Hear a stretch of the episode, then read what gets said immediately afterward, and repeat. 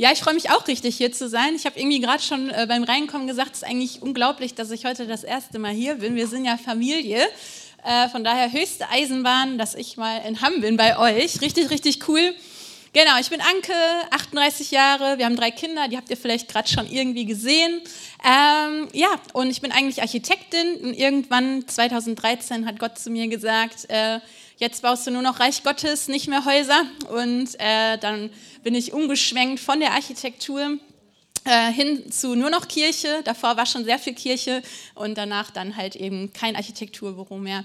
Ähm, genau, das vielleicht so zu meinem Kontext. Und ich bin seit 2004 äh, in der Credo-Kirche und ähm, freue mich mega zu sehen, was da so ist, ähm, dass wir Reich Gottes bauen dürfen, dass wir das erleben dürfen. Und wie schön, dass wir Credo-Kirche nicht nur in Oberbarm sind oder in Elberfeld oder Solingen, sondern auch in Hamm. Und es fühlt sich direkt nach Familie an. Das ist so, so schön.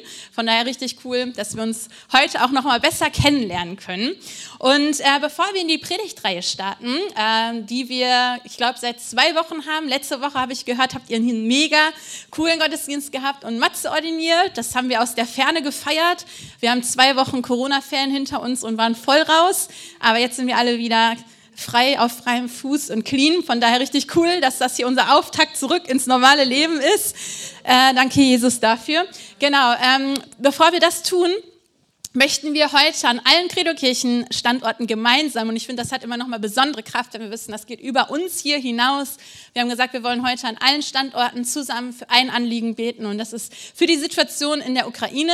Ihr habt ja äh, bestimmt mitbekommen, dass sich das noch mal verschärft hat, die ganze Situation, und ähm, äh, dass es dann nochmal richtig, ähm, ja, einfach auf ein anderes Level leider geht. Und wie ihr vielleicht auch mitbekommen habt, haben wir ja Freunde, die äh, bei uns am Campus in Oberbarm und auch in Köln Kirche für ukrainische Geflüchtete, aber auch generell für Ukrainer gründen. Das ist Oxygen. Und ähm, diese Freunde von uns, die ja auch zu unserer Familie gehören, sind auch konkret betroffen. Natürlich einerseits die Leute in Deutschland, ähm, in unserer ähm, Kirche dort am Campus Oberbarm, aber auch in Köln sind betroffen durch ihre Freunde Freunde und Verwandte, äh, die noch dort sind. Ähm, aber auch in Lviv, die Gemeinde, mit der wir darüber befreundet sind, mit Pastor Igor und seinem Team, äh, erleben dort ähm, ziemlich krassen Raketenbeschuss und sind gerade dabei, so ein Lager aufzubauen. Wir haben ja schon viel auch mit ihnen gemacht, so mit Hilfsgütern, ähm, so über die Zeit ähm, am Anfang des Krieges, aber auch gerade jetzt rüsten die sich zu für einen ziemlich harten Winter.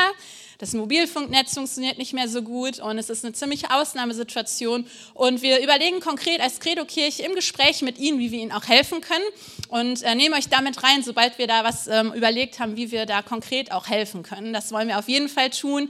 Und wir sind da im Gespräch mit Pastor Igor und seinem Team, was da am besten hilft, weil das ist wichtig, dass es auch sinnvoll ist, was wir tun. Was aber das Sinnvollste ist, ist, dass wir beten. Und zwar für Frieden. Und dass äh, eine Veränderung in die Situation hineinkommt. Und das dürfen wir nicht zu gering schätzen. Ähm, ich habe heute Morgen noch so einen Eindruck hier im Gebet vorm Gottesdienst gehabt, dass äh, wir uns neu der Vollmacht und Autorität Gottes bewusst werden dürfen. Er hat schon gesiegt, er ist Sieger, er hat Vollmacht. Und ich glaube, manchmal denken wir zu klein von seiner Kraft. Zumindest geht es mir oft so. Und äh, dann bete ich auch klein.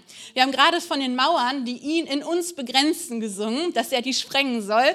Und ich will euch einladen, dass wir nicht nur so ein bisschen beten, weil ich das jetzt hier vorne gesagt habe und wir sind halt fromm und dann machen wir das, sondern dass wir uns im Glauben herausfordern lassen, so zu beten, als dass wir glauben würden, unsere Gebete werden wirklich erhört. Davon sollten wir ausgehen, oder? Dass sie einen Unterschied machen. Und dann verändert das vielleicht auch, wie wir beten, wie mutig wir beten. Ähm, ich glaube, Greg Rochelle war das mal. Der hat gesagt, wie würdest du beten, wenn deine Gebete wirklich erhört würden? Beziehungsweise, wie sähe dein Leben jetzt aus, wenn deine Gebete von heute Morgen erhört wurden? Ja, ist dann der Parkplatz der richtige? Ist das Essen lecker und das Wetter schön? Oder merkst du, dass Durchbrüche in deinem Leben stattfinden? In deiner Familie, in deinem Umfeld. Und so wollen wir heute ins Gebet gehen für die Situation in der Ukraine. Und ich äh, möchte das unterstreichen, in Fett markieren mit einem Ausrufezeichen, dadurch, dass wir aufstehen dazu, uns nochmal in Schwung bringen und dass wir alle gemeinsam unsere Hände echt ausstrecken zu ihm, der alles zu wirken und zu tun vollziehen äh, kann und er hat die Vollmacht. Und ich mache mich zum Sprachrohr und ich möchte euch gerne mithören für diese Situation und lass du dich einfach auch leiten und sprich du aus, was du sehen möchtest. Sprich du im Glauben Frieden aus. Und Jesus, wir wollen als ganze Credo-Kirche nicht schweigen in dieser Situation. Wir wollen nicht zu klein glauben, sondern wir wollen uns darauf stellen, dass du sagst, wer bittet, dem wird gegeben. Und wir wollen aussprechen, du hast alle Kraft und Vollmacht. Und wir beten, Vater, dass du diese Situation in der Ukraine, dieser ganze Konflikt, all das Komplexe, dass du es nimmst und hineinkommst, dass du es veränderst und dass du mit Frieden kommst. Ich weiß, dass dein Herz bricht für jeden einzelnen Menschen, für diesen Krieg, für die Situation, die so viele Menschen herausfordert, Leben kostet, Kraft kostet. Und du willst das Beste der Menschen. Und Vater, so wollen wir wirklich aussprechen, dass dein Reich kommt und dass dein Wille geschieht, wie im Himmel, so auf Erden werden, dass wir das sehen dürfen, wie sich die Situation umkehrt von einer Seite auf die andere, weil du wirkst, Vater. Und wir wollen nicht aufhören zu glauben, wir wollen nicht aufhören zu beten und wir wollen nicht aufhören, so wie du gesagt hast, zu sein wie die Kinder, die naiv vielleicht im kindhaften Glauben vor deinen Thron kommen und immer weiter bitten darum, dass du wirkst, dass du eingreifst und dass du Frieden schenkst in Jesu Namen. Wir wollen uns nicht daran gewöhnen, dass es so ist. Wir wollen uns nicht daran gewöhnen, dass du Gebete da vielleicht gefühlt nicht erhörst, sondern wir wollen weiter kommen vor deinen Thron mit diesem Anliegen und uns eins machen mit unseren Geschwistern im Glauben und dafür einstehen, dass du kommst mit Frieden, mit Wiederherstellung, mit Heilung und dass die Situation eine komplett andere wird und dass dein Name dadurch auch verherrlicht wird, Vater. Wir beten, dass du Pastor Igor und die ganze Kirche segnest, Licht zu sein, Hoffnung zu bringen, dass du sie bewahrst, dass du sie ausstattest, dass sie ein Leuchtturm sein können, dass sie Hoffnung bringen können in die Stadt hinein, aber auch in das Land hinein, dass du ähm, ja auch unsere Freunde, die hier Kirche gründen, dass du sie segnest mit Kraft, mit Trost und mit Beistand und vor allem machen wir uns eins und sprechen aus, komm du mit Frieden her. Dreh du Herzen um, die falsch gepolt sind. Dreh du Meinungen um, die für Krieg sorgen und nicht für Frieden. Mach du harte Herzen weich. Schenk du Versöhnung. Öffne du Türen, wo geschlossene Türen sind. Reiß du Mauern ein, wo sie im Weg stehen, Herr. Du kannst das, dir ist alles möglich. Du kannst ein ganzes Volk durch ein Meer führen, weil du es teilst. Und du bist der gleiche Gott gestern, heute und in alle Ewigkeit. Und so wollen wir das wirklich im Glauben nehmen und aussprechen in diese Situation hinein. Teil du bildlich ein Meer, was im Weg ist und führ du in Freiheit, führ du in Frieden. In Jesu Namen als ganze Credo-Kirche voller Glauben sprechen wir das aus und sagen Amen. Amen. So soll es sein. Jetzt, ihr dürft euch gerne wieder setzen. Und ich gebe euch das einfach nochmal mit. Äh, wenn ihr nicht eh dafür betet, dann lasst uns wirklich mutig weiter daran festhalten und beten. Wir wollen wirklich nicht so eine, man kriegt ja manchmal so wie so eine geistliche Hornhaut da vielleicht, dass man da so ein bisschen auf Durchzug schaltet, aber ich will dich einladen, lass uns da echt weiter eins machen äh, mit den Menschen, die das betrifft, auch wenn dich das nicht konkret betreffen sollte und ähm, ja, auch einfach da so zu ihnen stehen in dieser Situation und da weiter für beten. Und wie gesagt, ähm, wir informieren euch, sobald wir ähm, auch konkret wissen, wie wir Pastor Igor und seinem Team auch helfen dürfen und können in dieser Zeit. Und jetzt habe ich das Vorrecht, mit euch in die Predigtreihe weiterzugehen, die ihr vor zwei Wochen auch schon angefangen habt. Und die heißt Wie im Himmel, so auf Erden. Ähm, das ist ja ein richtig, richtig cooler Slogan. Wir haben es auch gerade gebetet, wie im Himmel so auf Erden. Wir als Jesus-Nachfolger, wir dürfen ein Stück Himmel auf Erden bringen und auch selber erleben. Ja, wir sind definitiv nicht hier wie im Himmel auf dieser Erde unterwegs. Wir haben gerade darüber gesprochen, über ein Beispiel. Und es gibt tausende von anderen Beispielen, äh, wo wir immer wieder erleben dürfen, dass hier noch nicht der Himmel auf Erden ist. Aber wir als Kinder Gottes, wir sind ein kleines, angelegtes Potenzial von Reich Gottes auf dieser Erde. Ja, wir sind nicht nur durch so eine Meldung von, ja, ich möchte auch Kind Gottes sein, äh, ist nicht auf einmal alles anders, aber wir sind Jünger. Und es geht um Jüngerschaft in dieser Predigtreihe, weil wir berufen sind, ihm nachzufolgen. Also es ist mehr als Azubi oder Trainee, sondern wir sind eins mit Jesus, seine DNA ist in uns, Reich Gottes ist in uns, aber in der Nachfolge, in diesem Jüngersein, im Jüngerschaft leben, dürfen und sind wir gleichzeitig auch aufgefordert, ihm nachzufolgen, um ihm immer ähnlicher zu werden und immer mehr zu erleben, wie ein Stück Himmel auf die Erde kommt, in deinem Leben und durch dein Leben. Das ist Jüngerschaft. Und egal, ob du eine Woche Christ bist oder ob du schon zehn Jahre Christ bist oder schon 30 Jahre, ob das dein erster Gottesdienst ist, dein zehnter oder dein 468. Gottesdienst, keine Ahnung. äh, das Thema betrifft uns alle. Und das ist das Schöne an Jüngerschaft.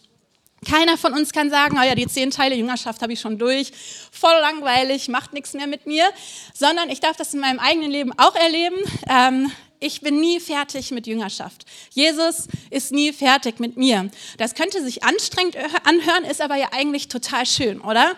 Dass Jesus nicht fertig ist mit uns. So, er liebt dich und mich, wie wir sind. Das ist wunderbar, aber er liebt uns so sehr, dass er uns nicht lässt, wie wir sind. Das ist das schöne Versprechen von ihm. Er liebt mich so, wie ich bin. Aber er weiß, hey, da ist noch so viel für Anke. Da möchte ich sie hineinführen. Noch mehr Freiheit in ihrem Leben, noch mehr Durchbrüche für sie in ihrem Leben, noch mehr Himmel auf Erden für sie in ihrem Leben und für die Menschen um mich herum. Das ist super wichtig daran. Und das Gleiche gilt auch für dich. Weißt du, er sieht dich, dein Leben, alles. Er weiß alles, er kennt alles, dein Herz, dein Alltag, das, was im Verborgenen ist. Und er liebt dich. Punkt. Einfach so, wie du bist, wer du bist, mit allem, ja? Auch mit dem, was du gerade denkst, boah, ey, Anke, wenn du wüsstest, wie mein Leben aussieht. Er weiß das und er liebt dich. Aber er hat noch mehr für dich. Er möchte dich so nehmen, geliebt, angenommen, akzeptiert, gerecht durch Gnade, aber dann möchte er dich an die Hand nehmen und mit dir gehen, weitergehen, in Freiheit, mit dir Jüngerschaft leben, dich an die Hand nehmen, um dir zu zeigen, wie viel Potenzial in dir steckt, wie viel Charakter Jesu, Wesen Gottes in dir angelegt ist, wie viel Licht in dir ist, was in diese Dunkelheit, in dieser Welt hineinscheinen darf. All das, was er für dich vorbereitet hat. Er sagt, er hat gute Werke für uns vorbereitet, die wir nur tun müssen. ja, und das ist Jüngerschaft. Er nimmt uns an die Hand und zeigt uns, hey, da ist noch so viel mehr für dich. Und das, was wir gerade gesungen haben mit dem Raum schaffen, ja, das bringt es so gut auf den Punkt. Oft sind es doch die Mauern in uns, die ihn klein halten sein Plan ist größer. Sein Traum für dich ist größer. Sein Plan für uns als Credo-Kirche, aber generell für uns als Christen in dieser Welt ist so viel größer. Und das, was es klein hält, sind so oft wir selber. Weil wir stehen bleiben an dem Punkt, wo wir irgendwann mal aufgehört haben, weiterzugehen in Jüngerschaft, weiter zu wachsen. Vielleicht hast du auch noch nie angefangen, weil du dachtest, das Ding mit der Bekehrung ist es schon. Keine Ahnung. Aber er hat noch so viel mehr für uns. Und das wollen wir angucken, wenn wir in dieser Predigtreihe sind, weil Jüngerschaft so wichtig ist. Und wir wollen das wirklich zu einem Herzschlag der Credo-Kirche machen, wenn es das nicht schon ist. Dass wir sagen so, hey, wir wollen, wir haben ja auch in unserer DNA, wir bleiben nicht stehen. Das klingt vielleicht auch manchmal stressig, aber eigentlich geht es darum, dass wir in das mehr hineinkommen möchten, was er für uns hat. Dass wir uns nicht zufrieden geben wollen mit dem, was vielleicht gerade ist, und das nicht irgendwie als das Limit nehmen wollen, sondern dass wir weiter Hunger haben möchten, Sehnsucht haben möchten nach all dem, was er noch tun kann und will mit uns als Kirche, aber, und das ist das Schöne, auch und angefangen bei dir persönlich, in deinem Leben. Und ich starte mit einer Bibelstelle aus Matthäus 28, Verse 18 bis 20. Und Jesus trat herzu, redete mit ihnen und sprach, mir ist gegeben alle Macht im Himmel und auf Erden. Und so geht nun hin und macht zu Jüngern alle Völker und tauft sie auf den Namen des Vaters und des Sohnes und des Heiligen Geistes und lehrt sie alles halten, was ich euch befohlen habe. Und siehe, ich bin bei euch alle Tage bis an das Ende der Weltzeit. Amen. Und das bringt es so gut auf den Punkt. Das ist im Prinzip Jüngerschaft. Ähm, kurz in quasi zwei Versen zusammengefasst, einmal alles, Evangelium plus Jüngerschaft, Auftrag. Wenn du noch nicht wusstest, was deine Berufung ist, da ist auf jeden Fall Berufung drin. Ja, geht hin und mache zu Jüngern. Das heißt nicht, geht hin, baut eine Kirche und guckt, dass sich sonntags Leute melden und sich für Jesus entscheiden. Das ist gar nicht der Punkt. Das ist schön. Aber der eigentliche Punkt ist der, dass wir zu Jüngern machen dürfen und sollen. Und das ist viel mehr als eine Meldung an einem Sonntag, die wir feiern, die wir lieben. Weil das der Ausdruck von dem ist, dass wir sagen, wir wollen durchstarten mit Jesus. Ich will Kind Gottes werden. Das ist der Anfang. Das ist wie bei einer Geburt. Ich durfte das ja dreimal selber erleben. Ja, das ist der Anfang. Aber das Kind zur Welt gebracht zu haben, ist ein Megameilenstein. Hammerharte Leistung. Shout out an alle Muttis. Aber das ist erst der Anfang, dann geht's richtig los, ja? So mit Stillen und Wickeln und Schreien und nicht schlafen und keine Ahnung was. Und dann geben wir alles und darüber hinaus, kommen mit knuffeligen T-Shirts in Kirchen und kriegen graue Haare und, und geben alles, um dieses Kind groß zu kriegen. Und so ist das halt mit Jüngerschaft auch. Die Meldung an einem Sonntag, ich will Kind Gottes werden. Das ist der Knaller mega Anfang für eine super Geschichte als Kind Gottes, dass dein Leben sich verändern darf. Aber dann kommt Jüngerschaft, Nachfolge, wachsen, Schritte gehen. Hinfallen gehört übrigens auch dazu. Wieder aufstehen. Ja, dass die Windel explodiert, gehört auch dazu. Es gehen Dinge immer schief, ja. Ähm, aber das ist Wachstum, das ist Nachfolge. Und du darfst nicht irgendwie stehen oder liegen bleiben an irgendeinem Punkt, weil es halt mal nicht geklappt hat, sondern wir sind berufen zur Nachfolge. Und das wird hier in dem Vers auch so deutlich. Ja, wir dürfen zu Jüngern machen. Also Jüngerschaft leben mit anderen in Gemeinschaft. Wir sollen taufen. Wir sollen lehren. Und wir sollen halten, was das Wort Gottes uns sagt. Das klingt alles so super easy, ne? In so einem Satz. Und das ist so eine Lebensaufgabe, oder? Aber da sind wir alle gemeinsam unterwegs und bleiben nicht stehen und wollen einfach ähm, ihm nachlaufen, weil er einen guten Plan für uns hat. In der Apostelgeschichte, da lesen wir über Jüngerschaft Folgendes. Äh, Im Kapitel 2 ab Vers 42. Was das Leben der Christen prägte, das war so die Urgemeinde, ne? was das Leben der Christen prägte, waren die Lehre, in der die Apostel sie unterwiesen, ihr Zusammenhalt in gegenseitiger Liebe und Hilfsbereitschaft, das Mahl des Herrn und das Gebet. Jeder Mann in Jerusalem war von einer tiefen Ehrfurcht vor Gott ergriffen und durch die Apostel geschahen zahlreiche Wunder und viele außergewöhnliche Dinge. Alle, die an Jesus glaubten, hielten fest zusammen und teilten alles miteinander, was sie besaßen. Sie verkauften sogar Grundstücke und sonstigen Besitz und verteilten den Erlös entsprechend den jeweiligen Bedürfnissen an alle, die in Not waren. Einmütig und mit großer Treue kamen sie Tag für Tag im Tempel zusammen. Außerdem trafen sie sich täglich in ihren Häusern, um miteinander zu essen und das Mahl des Herrn zu feiern. Und ihre Zusammenkünfte waren von überschwänglicher Freude und aufrichtiger Herzlichkeit geprägt. Sie priesen Gott bei allem, was sie taten und standen beim ganzen Volk im hohen Ansehen. Und jeden Tag rettete der Herr weitere Menschen, sodass die Gemeinde immer größer wurde. Das ist das Bild von der ersten Gemeinde, wie es gezeichnet wurde. Und ja, ich weiß, das entspricht nicht deiner und meiner Realität wahrscheinlich. Also ich weiß nicht, wie es in Hamm so abgeht, aber vermutlich nicht ganz so, wie wir es jetzt hier gerade lesen von dieser ersten Gemeinde. Aber es zeigt uns ein Bild von Beisammensein, was über den Besuch eines Gottesdienstes am Sonntag hinausgeht. Das ist Jüngerschaft. Das hat viel mehr ähm, mit deinem Leben und Alltag und Lebensstil zu tun als mit einem Termin am Sonntag, wo man als Christ halt hingeht. Sonntags geht man halt in den Gottesdienst. Das ist gut und das machen die ja auch. Ja? Sie kommen zusammen im Tempel und hören diese Lehre, die dort geteilt wird. Und äh, es geschahen Wunder und außergewöhnliche Dinge. Wer hat Lust auf mehr Wunder? Ich habe auf jeden Fall Lust auf mehr Wunder. Ja, und dann geht es aber weiter. Es geht eben weiter über diesen Tempelbesuch hinaus. Leben wird geteilt, Besitz wird geteilt. Ähm, hier steht, dass sie Liebe zueinander hatten und dass der Weg, wie sie Gemeinschaft gelebt haben, ähm, Einfluss genommen hat und beeindruckt hat. Andere ähm, waren von ihren Zusammenkünften beeindruckt, weil sie gesehen haben, hey, da ist was anders, wie diese Menschen miteinander leben, teilen im wörtlichsten Sinne, auch Mahlzeiten, Besitz, Herz, Liebe, Zuneigung, Gebet von dem, was wir lesen.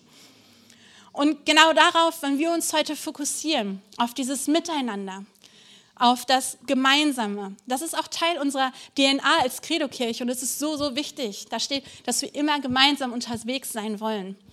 Und als Christen sind wir dazu geschaffen, gemeinsam Leben zu leben, nicht alleine unterwegs zu sein. Und ich weiß nicht, ob du das in deinem Leben schon mal erlebt hast, aber alleine unterwegs zu sein, zieht uns weg von Gott irgendwie, zumindest über die Zeit. Wir sind gemacht, um in Gemeinschaft unterwegs zu sein. Ich merke das in meinem Leben auch immer wieder. Das Maß, wie ich mich der Gemeinschaft hingebe, ja, wie ich mich integriere in Gemeinschaft, beeinflusst so stark ähm, das Glaubenslevel von mir, wie ich Jesus auf dem Schirm habe, wie ich groß glaube oder klein glaube, wie ich groß bete oder klein bete. Ich werde so ermutigt und angespornt durch Miteinander, durch Menschen, die etwas hineinsprechen in mich, die mich vielleicht auch mal herausfordern, die mich korrigieren oder die mich anfeuern. Und es macht so einen Unterschied, ob ich mich zurückziehe und alleine unterwegs bin oder ob ich mich öffne Menschen gegenüber und mich auf das stelle, wie wir Glauben verstehen, nämlich in Gemeinschaft unterwegs zu sein. Und das geht eben über diesen Gottesdienst hinaus, über das gemeinsam Lobpreis machen, was ähm, der Hammer ist und was ein Segen ist, über das gemeinsam die Predigt hören, was auch so wichtig ist, über den Kaffee hinterher, die Unterhaltung, all das ist so kostbar. Wir wollen heute aber gucken auf den Aspekt von lebensverändernden Kleingruppen. Das soll heute der Fokus sein, dass wir auch über Kleingruppen sprechen, weil wir glauben, dass Kleingruppen ein Weg ist, wie wir das vertiefen, nehmen und ausleben können, was Gott für Kirche hat, das ganze Paket.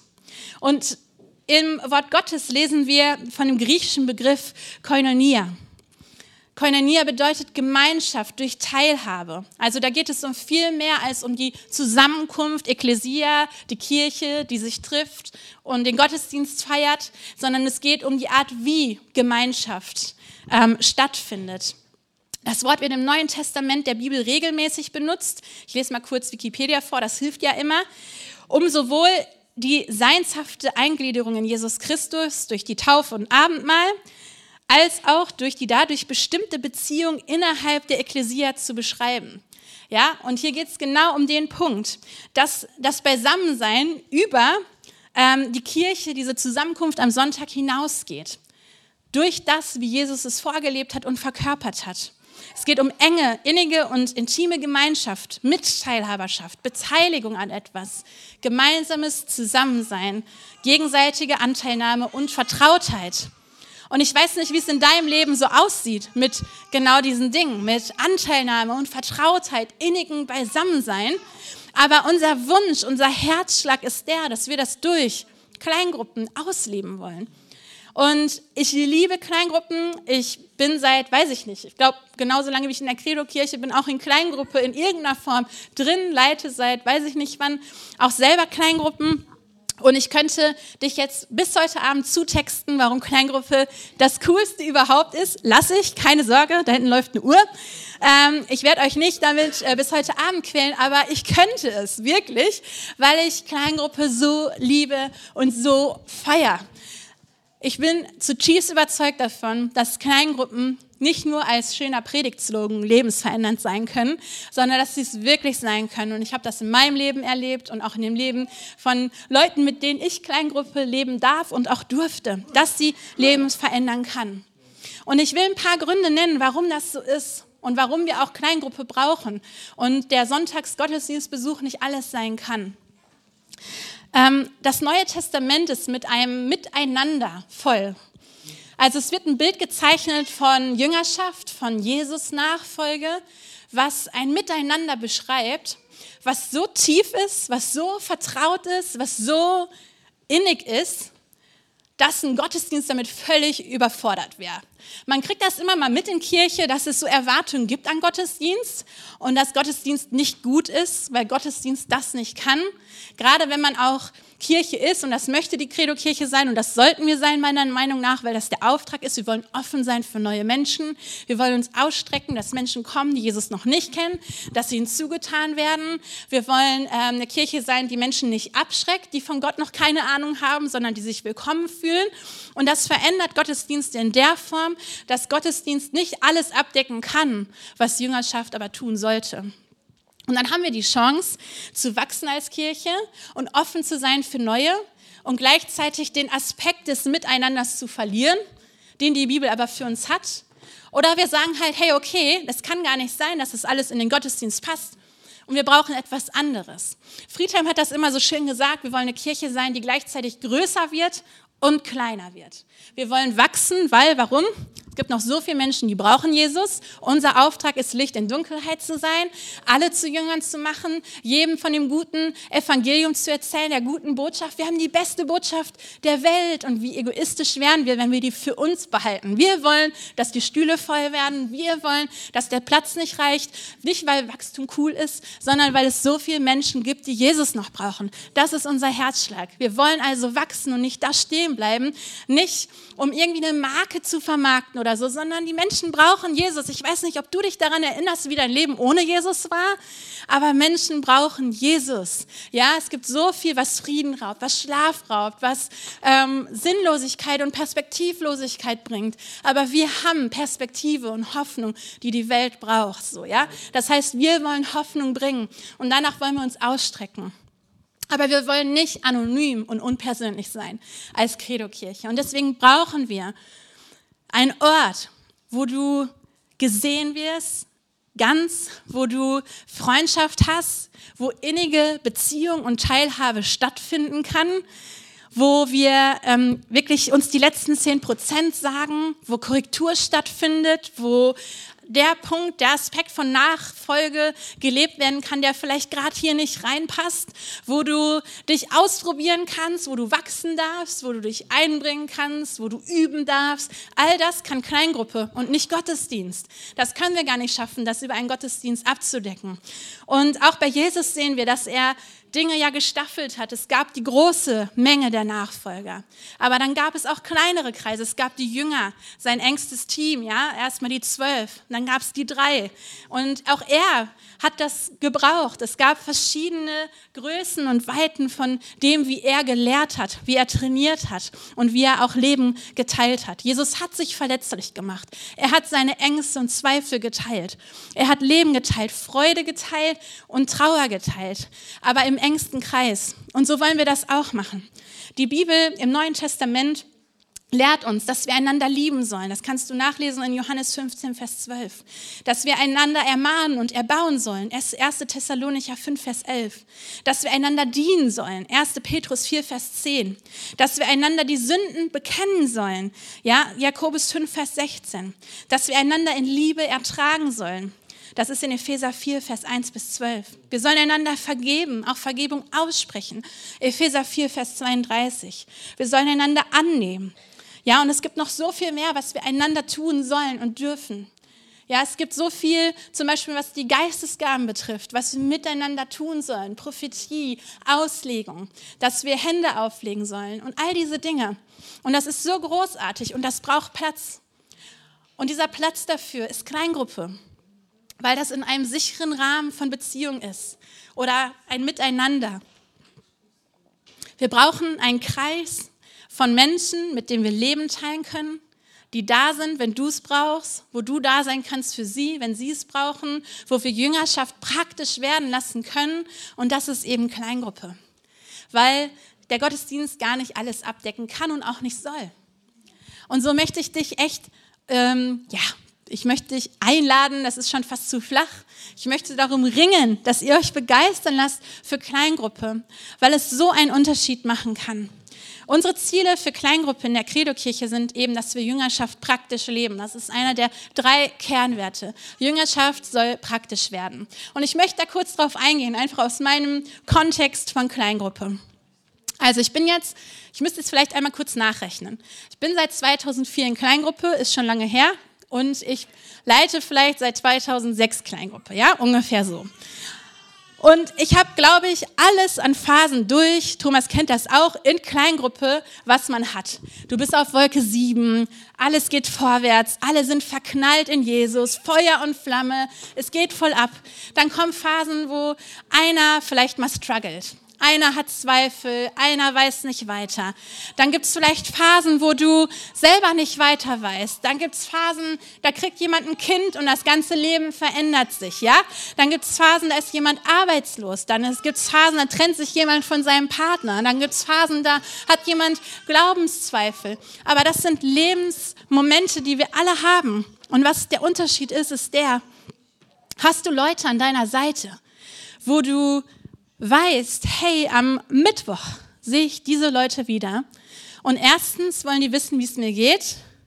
Und zweitens kann ich mein Herz ausschütten, sein, wie ich wirklich bin. Die letzten 10% sagen, weil ich weiß, das ist der Rahmen, wo das richtig ist und wo das hingehört. Und da sind Leute, die stehen mir bei. Hast du Menschen, die dir eine Erinnerung schreiben über WhatsApp. Bei uns geht ziemlich viel ab in der Kleingruppe bei WhatsApp, dass man dann irgendwie schreibt, hey, wie war das jetzt eigentlich mit dem und dem Termin? Ähm, wir haben für dich gebetet. Oder wo man nochmal so auch ein Gebetsanliegen eben raushauen kann. Hey, hier brennt gerade die Hütte, das und das ist los, könnt ihr beten? Und irgendwie innerhalb von Minuten oder Stunden ist die Kleingruppe dahinter und betet mit. Und ähm, es kommen immer wieder Zeugnisse rein, so hey, ich habe es wirklich gemerkt, euer Gebet hat einen Unterschied gemacht. Vorher war es nicht auszuhalten und danach habe ich gemerkt, da war eine Kraft in mir, die kam nicht von mir. Solche Dinge kann Kleingruppe, ja, das kann das. Oder sowas wie, ähm, wir beten für noch nicht Gläubige, VIPs nennen wir das. Ja? Wir ermutigen uns gegenseitig und diesen Punkt feiere ich persönlich auch sehr, weil es so einen krassen Unterschied macht. Pass auf, wir ähm, wollen, dass wir für unsere VIPs beten. Also eine Person, die ich mir von Gott aufs Herz geben lasse, wo ich sehen möchte, dass sie Jesus kennenlernt und ihn jetzt noch nicht kennt. Und als Kleingruppe beten wir regelmäßig für diese Menschen.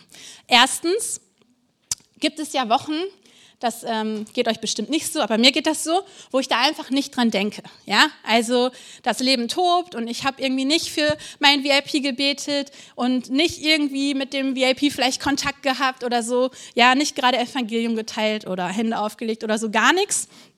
Und dann ist Kleingruppe und jemand fragt nach, hey, gibt es eigentlich was Neues von so und so? Ah, ja, Mist, nee, gibt nichts Neues, habe ich voll vergessen.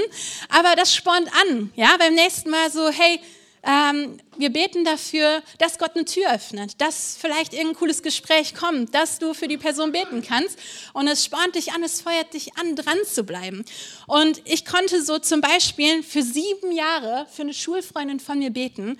Das hätte ich never, ever, ganz ehrlich, alleine durchgezogen. Sieben Jahre für die zu beten. Aber durch die Kleingruppe bin ich drangeblieben und nach sieben Jahren durften wir sehen, wie sie zum Glauben gekommen ist. Richtig abgefahren. Es war so ein cooler Moment. Ich hatte sie so oft eingeladen, wirklich, ja. Und es ist nie was gegangen. Und nach sieben Jahren hat sie sich bekehrt und es war so eine coole Bilderbuch, Entscheidung für Jesus. Der Heilige Geist hat ihr Leben auf den Kopf gestellt. Sie ist bis heute mit Jesus unterwegs und ich feiere es bis heute zu sehen, was Gott in ihrem Leben und durch ihr Leben tut. Und das ist ganz ehrlich wegen Kleingruppe. Nicht wegen meinen sieben Jahren Gebet, sondern weil mich die Kleingruppe immer wieder ermutigt hat, dran zu bleiben, immer noch zu glauben, Schritte zu gehen. Eine Kindergartenmutter, mit der ich beim Laternenbasteln war, hat sich für Jesus entschieden am Ende wegen Kleingruppe, ganz ehrlich. Ich meine am Ende natürlich wegen Jesus, ja, alle Ehre zu ihm. Aber ich wäre nicht dran geblieben, für sie zu beten, weil ich vielleicht den Mut verloren hätte. Aber die Kleingruppe hat mich ermutigt, was ist da mit deiner VIP? Und lad die doch noch mal ein. Und komm, wir beten noch mal zusammen. Und jetzt ist es sogar so, dass meine Kleingruppenmädels mit ihr befreundet sind und sie mit durchtragen in den manchmal ja mühsamen Babyschritten der Nachfolge, die ich alleine gar nicht geschafft hätte. Und das weitet unseren Horizont als Gruppe. Das lässt unsere Familie wachsen. Wir haben mittlerweile auch ähm, Frauen in der Kleingruppe, die durch Kleingruppen-VIP sein zum Glauben gekommen sind, die jetzt Teil der Kleingruppe sind. Und ich will dir Mut machen. Kleingruppe kann so viel Kraft freisetzen, so viel Glauben freisetzen in unserem Leben. Und das ist praktisch Jüngerschaft, oder?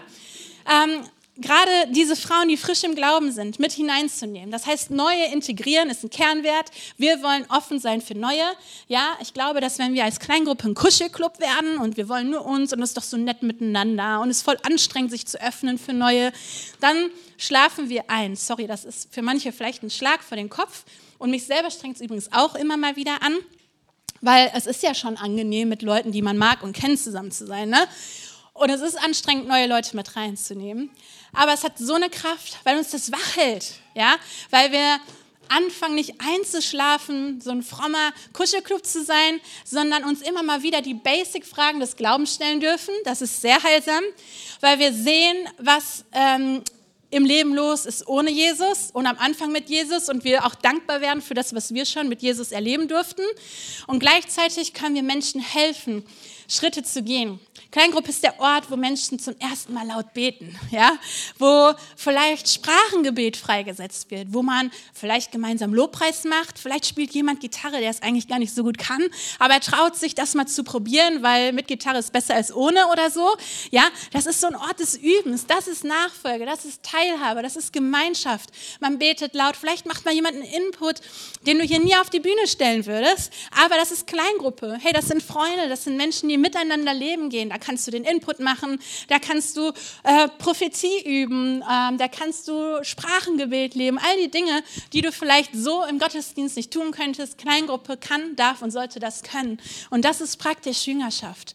Und ich glaube, um nicht stehen zu bleiben, um zu wachsen und weiterzugehen, für mich persönlich führt kein Weg an Kleingruppe vorbei. Ich merke das in meinem Leben immer wieder.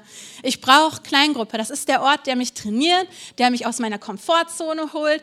Und ganz ehrlich, manchmal habe ich keine Lust. Ja, denke, oh, noch so ein Abendtermin. Und ähm, eigentlich könnt ihr auch ganz gut irgendwie auf dem Sofa liegen und ein bisschen chillen. Und dann muss ich mir in den Hintern treten und dahin gehen.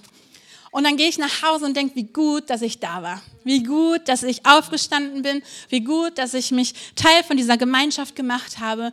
Und entweder ich konnte jemanden ermutigen oder ich wurde ermutigt oder beides. Und mein Leben ist am Ende zum Besseren geworden. Eine kleine Anekdote. Eine aus unserer Kleingruppe ähm, hat ein Mann, der nicht gläubig war. er hat sich äh, zum Glück jetzt auch für Jesus entschieden, nach über zehn Jahren, wo wir in der Kleingruppe übrigens dafür gebetet haben. Ähm, genau, richtig, richtig cool. Und er hat sogar, als er nicht gläubig war, seiner Frau mal gesagt, boah, geh mal zur Kleingruppe. Du brauchst das. Weil er wusste, dass sie danach äh, anders nach Hause gekommen ist, ja, so, wo er gesagt hat, boah, doch, du solltest da jetzt echt hingehen. Ich glaube, das wäre gut. Und das finde ich so cool, weil das zeigt, ey, Kleingruppe verändert uns zum Besseren. Das segnet und es hilft uns, der Austausch, das Gebet, Jüngerschaft mit anderen zu leben. Intensives Gebet ist der dritte Kernwert von Kleingruppe. Und auch das, hey, das ist cool. Wir können im Gottesdienst für Anliegen beten, ja. Wir können Danke sagen für Anliegen, die auf die Karte geschrieben wurden und all das. Aber so richtig Anliegen bebeten, nenne ich das jetzt mal, ja, ihr wisst, was ich meine. Ähm, das können wir in der Kleingruppe. Und da können wir auch dranbleiben. Und da werden wir auch nicht müde, wenn das nicht nach einer Woche eine Erfolgsstory geworden ist, sondern wir bleiben weiter dran. Und wir stehen gemeinsam dafür ein. Und weißt du was? Ähm, ich habe so oft erlebt, dass Freundinnen bei mir aus der Kleingruppe am Ende mehr Biss für mein Anliegen hatten, als ich selber, weil der Heilige Geist es in ihnen bewirkt hat, dass sie gesagt haben, nee, nee, nee, das, das war es noch nicht. Ich bete da weiter für. Ja, und du denkst, oh cool, danke, meine Kraft war zu Ende. Und dann betet jemand anderes weiter dafür. Wie schön ist das, wenn wir dadurch Jüngerschaft leben dürfen, auch mal für andere die Stimme zu sein, für andere die Kraft zu sein, die wir selber nicht mehr haben, um in ein Anliegen gemeinsam zu beten. Das kann Kleingruppe sein. Kleingruppe kann noch so viel mehr sein, weil es eben lebensverändernd ist. Das ist geteiltes Leben. Und ich möchte aus dem ersten Lockdown ähm, eine kurze Geschichte erzählen, die für mich so, ähm, ja, einfach so ein schönes Bild von Kleingruppe zeichnet. Ähm, der erste Lockdown, ich muss nicht viel dazu erzählen, der hat ja, glaube ich, unser aller Leben sehr auf den Kopf gestellt. Ich war ähm, ziemlich schwanger mit dem Yoshi und ähm, hatte eine Erstklässlerin im Homeschooling, die nicht selber lesen können. Das ist also super advanced, fand ich zumindest, ähm, der dann alles zu erklären. Schwanger zu sein, Kindergartenkind zu Hause, ein Mann, der seine Firma auf ähm, Homeoffice umstellt, alles parallel. Und ich war noch ziemlich krank dabei. Einen Monat lang. Ähm, und ähm, das war eine krasse Zeit, ja, nur so zusammen auf sich gestellt zu sein mit all diesen Herausforderungen. So, jeder hat in irgendeiner Weise eine sehr herausfordernde Zeit gehabt.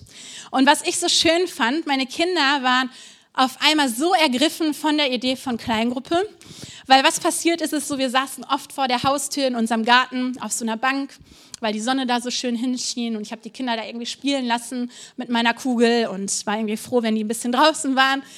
Und dann kam ein Auto, hat gehalten, war eine Frau aus meiner kleinen Gruppe, hat einen Kuchen auf den Zaun gestellt, hier für euch. Oder auf einmal flog ein Paket über den Zaun, war da Jessie, die hat so Spielpäckchen für die Kinder gepackt und uns rübergeworfen. Und ähm, ich war natürlich voll berührt, weil wie schön ist das, wenn jemand an dich denkt und dir einfach, ohne dass du gefragt hast, was vorbeibringt. Aber meine Kinder waren auf einmal so on fire für Kleingruppe. So, oh Mama, Kleingruppe haben es wirklich toll. Die denken ja an einen und die bringen einem ja was vorbei und so. Ja, genau, Kleingruppe ist toll. Das ist geteiltes Leben. Und das ist für uns jetzt immer als Familie auch so ein Sinnbild von Kleingruppe weil es eben nicht nur ein Termin ist, sondern das ist geteiltes Leben. Und wenn jemand ein Kind kriegt oder wenn jemand krank ist, wenn jemand im Krankenhaus ist, wenn jemand arbeitslos ist und so weiter, wir dürfen einander tragen, ja, und mittragen und uns hinein investieren und gleichzeitig wie in dem Fall auch Empfänger sein von Liebe, von Jesu Liebe durch Menschen, ja, die uns segnen und die uns tragen und ermutigen. Und ich glaube, dass das das Design ist, wo wir auch in der Apostelgeschichte von lesen wie diese Koinonia sein darf und soll. Von dem, was andere dann sogar sehen und denken, wow, das ist ein echtes Zeugnis. Was ist denn mit diesen Christen los, die sich da Spielpakete und Kuchen über den Zaun werfen? So, was ist da denn irgendwie? ja, weil das ein Zeugnis ist für Jesu Liebe, für das Miteinander. Und das, das ist Christenheit, ja, nicht irgendwie die Kirche an Weihnachten, sondern miteinander unterwegs zu sein, im Glauben zu wachsen, uns herausfordern zu lassen. Und wie schön wäre das, wenn wir das erleben dürfen, wie im Himmel, so auf Erden, ist so viel mehr als eine Predigt oder ein Gottesdienst, sondern unser Auftrag, dass wir ein Stück Himmel auf die Erde bringen dürfen, auch durch Kleingruppe. Und dass Kleingruppe und Zusammensein und Gemeinschaft nicht ein oberflächlicher, frommer Termin ist, sondern Leben teilen, Herzen öffnen, miteinander weinen, miteinander lachen, miteinander feiern. Boah, wie viele Babyshowers wir schon gefeiert haben, ja? Und ähm, all das ja, im Leben miteinander zu leben. Und ich lade dich ein, dass du dich dieser Sache öffnest. Und ganz ehrlich, das klingt jetzt alles wie so eine Werbetalk-Runde hier, ja? Und ich bin wirklich, das aus, kommt einfach mein, aus meinem Herzen. Ich hoffe, ihr merkt, das ist nicht das Konzept, ich muss das sagen, sondern ich liebe lebensverändernde Kleingruppe, weil es das Leben so viel besser macht. Und immer gemeinsam ist so viel mehr als so ein DNA-Slogan, sondern so sind wir gemacht. Und das ist so ein Segen und so ein Geschenk. Und ich glaube, da ist Vollmacht darin, wenn wir diese intensive Jüngerschaft leben. Und wenn wir uns öffnen, wenn wir uns einhaken. Ja? In der Bibel wird von Schafen gesprochen. Ich will dich nicht angreifen, wenn ich sage, wir sind wie Schafe, aber die sind auch in der Herde sicherer als alleine. Überall in der Natur siehst du das. Die Gazellen auch. Ne? So, die wird gefressen, wenn die abgetrennt wird von der Herde. Ja? Und das ist immer wieder so und das dürfen wir für uns auch so sehen. Wir brauchen einander, weil wir dann gemeinsam stark sind. Und wenn du mal schwach bist, ist jemand für dich stark und umgekehrt auch. Aber das ist genau der Punkt. Es ist so eine Kraft in Kleingruppe, dass der Teufel gar keine Lust darauf hat, dass wir in Kleingruppen intensive Jüngerschaft leben. Und das muss dir auch bewusst sein. Ich merke das auch. Es ist so umkämpft, in die Kleingruppe zu gehen, vielleicht überhaupt erstmal eine Kleingruppe zu finden. Ja, wir müssen immer wieder gucken, hey, wir wollen Leute in Kleingruppe vermitteln. Das ist gar nicht so leicht. Du brauchst Leiter, die sich committen, eine Kleingruppe zu leiten. Das ist umkämpft. Dann brauchst du eine Kleingruppe, die zu dir passt, zu dem Wochentag, wo du kannst, passt, ähm, wo das irgendwie auch funktioniert. Ja, dann, dann geht es vielleicht um dich selber. Du hast eine Kleingruppe, aber dann passen dir vielleicht nicht alle Leute da drin, ja, und vielleicht ist, denkst du so, von was redet ihr eigentlich? Boah, Kleingruppe ist so anders bei mir, es ist so anstrengend, nur komische Menschen, ähm, ich kann mich überhaupt nicht irgendwie da öffnen und es ist einfach total, also ich finde Kleingruppe wirklich schlecht, ja, das, das es ja alles. Und ich sage immer auch in den Coachings, die ich mache, Kleingruppe ist so gut, wie du sie machst. Und das gilt für jeden, nicht für den Leiter. Ja, der ist nicht der gute Kleingruppenautomat, sondern jeder ist wichtig, um sich einzubringen in Kleingruppe. Das kann nicht ein Leiter machen, aber Kleingruppe ist umkämpft. Vielleicht willst du gar nicht noch einen Abend weg sein. Oder vielleicht hast du überhaupt nicht mehr die Lust, dich anderen gegenüber so zu öffnen, weil du vielleicht gekränkt bist, verletzt bist. Vielleicht sagst du, ja, das ist ja ganz nett, hier sonntags zu sitzen, aber mein Leben so zu teilen, mich verletzbar zu machen, Sünden zu benennen, ne, habe ich ja gerade vorgelesen, äh, Buße zu tun, ähm, Gebetsanliegen zu teilen, mein Haus zu öffnen, noch einen Abend investieren. Der Preis ist vielleicht zu hoch, vielleicht ist das zu teuer oder es ist umkämpft. Boah, und wie, wie oft, also eigentlich um genau zu sein, jedes Mal, wenn wir Kleingruppe haben. kommt der Struggle. Oh, die Kinder sind krank oder ähm, oh, ich bin so müde, ich weiß nicht, ob ich komme. Ey, das ist so umkämpft, Kleingruppe. Aber ich will dir Mut machen und dich anfeuern. Ich glaube, es ist so umkämpft, weil es so wichtig ist, weil es so einen Unterschied macht. Und ich will dich echt, ja, anfeuern, könnte man vielleicht sagen, anfeuern, dass wenn du damit kämpfst, dass du, dass du dich wirklich aufmachst und sagst, hey, ich will diesen Schritt gehen. Ich will diesen Kampf gewinnen, weil der Widerstand kommt daher, weil es so krass gut ist, weil es dich so segnet, weil es dich so nach vorne bringen würde.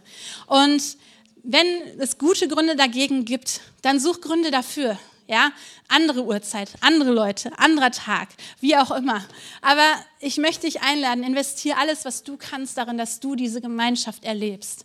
Und wenn ihr in Kleingruppe seid und du sagst, boah, okay, irgendwie da ist vielleicht noch Luft nach oben, dann investier du dich da rein. Dann sei du die Person, die das nach vorne bringt, die sich mit einbringt, die den Leiter unterstützt, die Leiterin unterstützt. Vielleicht sitzt du auch hier und du weißt eigentlich ganz genau, hey, das wäre vielleicht für dich ein Schritt, Kleingruppe zu leiten. Aber es gibt so viele Gründe dagegen, ja? Und ich kenne die Gründe sehr gut, ja? Dass du zu viel zu tun hast oder es ist auch ehrlich gesagt anstrengend, pastorale Verantwortung für drei, vier, fünf, sechs, sieben, acht Leute zu übernehmen. Aber es ist so, so, so ein Segen. Und du stellst dadurch ein Gefäß auf, wo Segen reinfließen kann. Und ich lade dich ein, lass dich nicht bremsen. Das ist echt eine göttliche Idee von Gemeinschaft. Und lass uns alles geben, dass wir in diese Art von Gemeinschaft, von Koinonia hineinkommen als Credo-Kirche, weil wir brauchen das. Wir wollen wachsen, und wir wollen kleiner werden. Wir wollen offen sein für alle und gleichzeitig in enger, intimer und inniger Gemeinschaft, Jüngerschaft leben, Jesus nachfolgen. Das ist unser Wunsch und ich glaube, dass wir dann erleben dürfen, wie wir ein Stück Himmel auf Erden erleben. Das ist möglich durch Kleingruppe. Und ihr dürft gerne aufstehen und ich möchte uns in ein Gebet hineinleiten.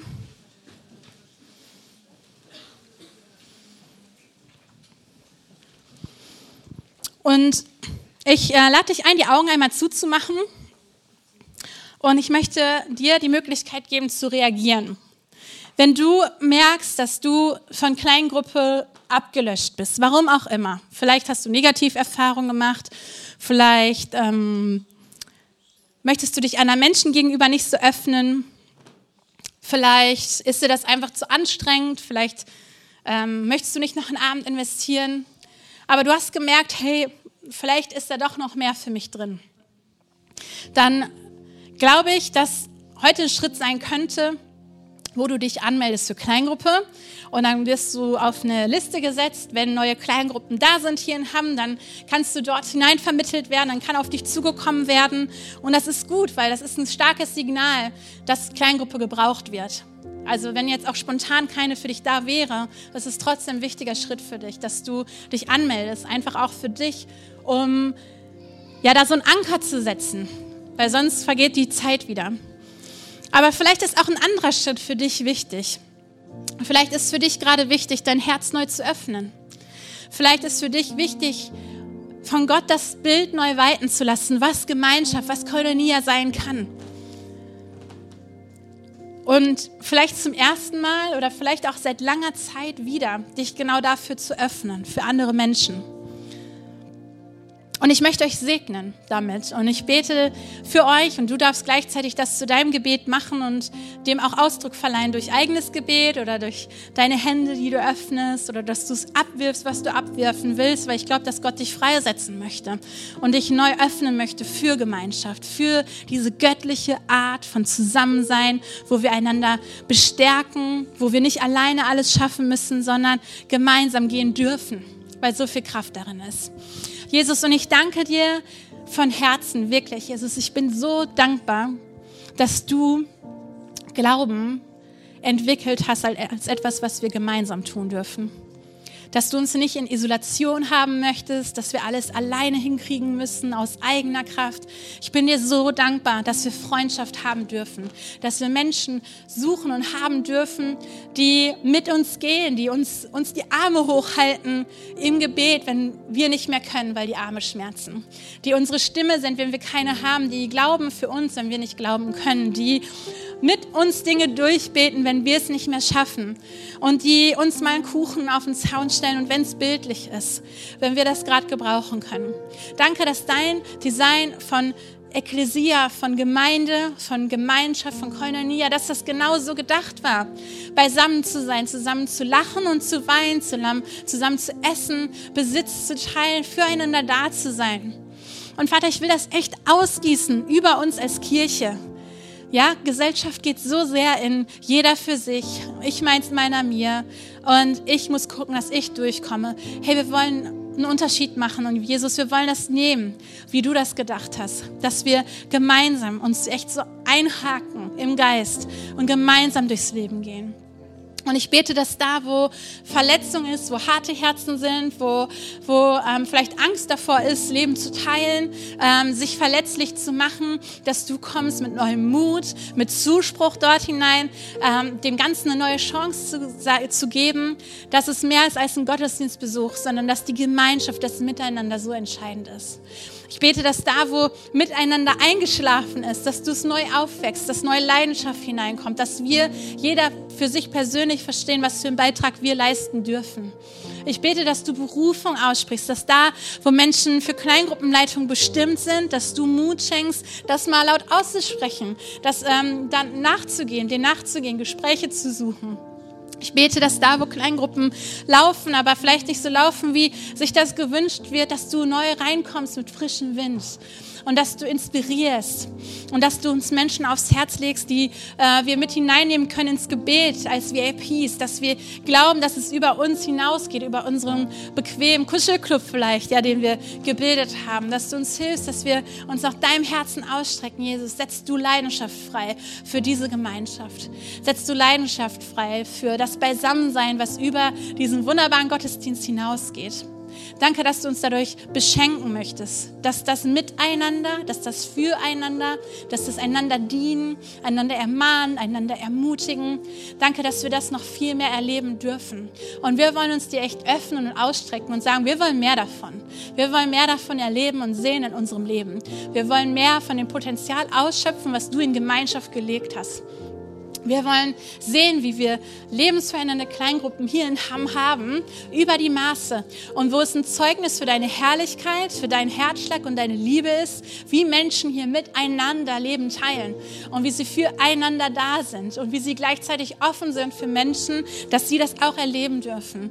Und ich bete, dass du wirklich neue Vision ausschüttest, neue Leidenschaft ausschüttest für Kleingruppe, weil es deine göttliche und gute Idee ist. Danke dafür, Jesus. Danke dafür dafür.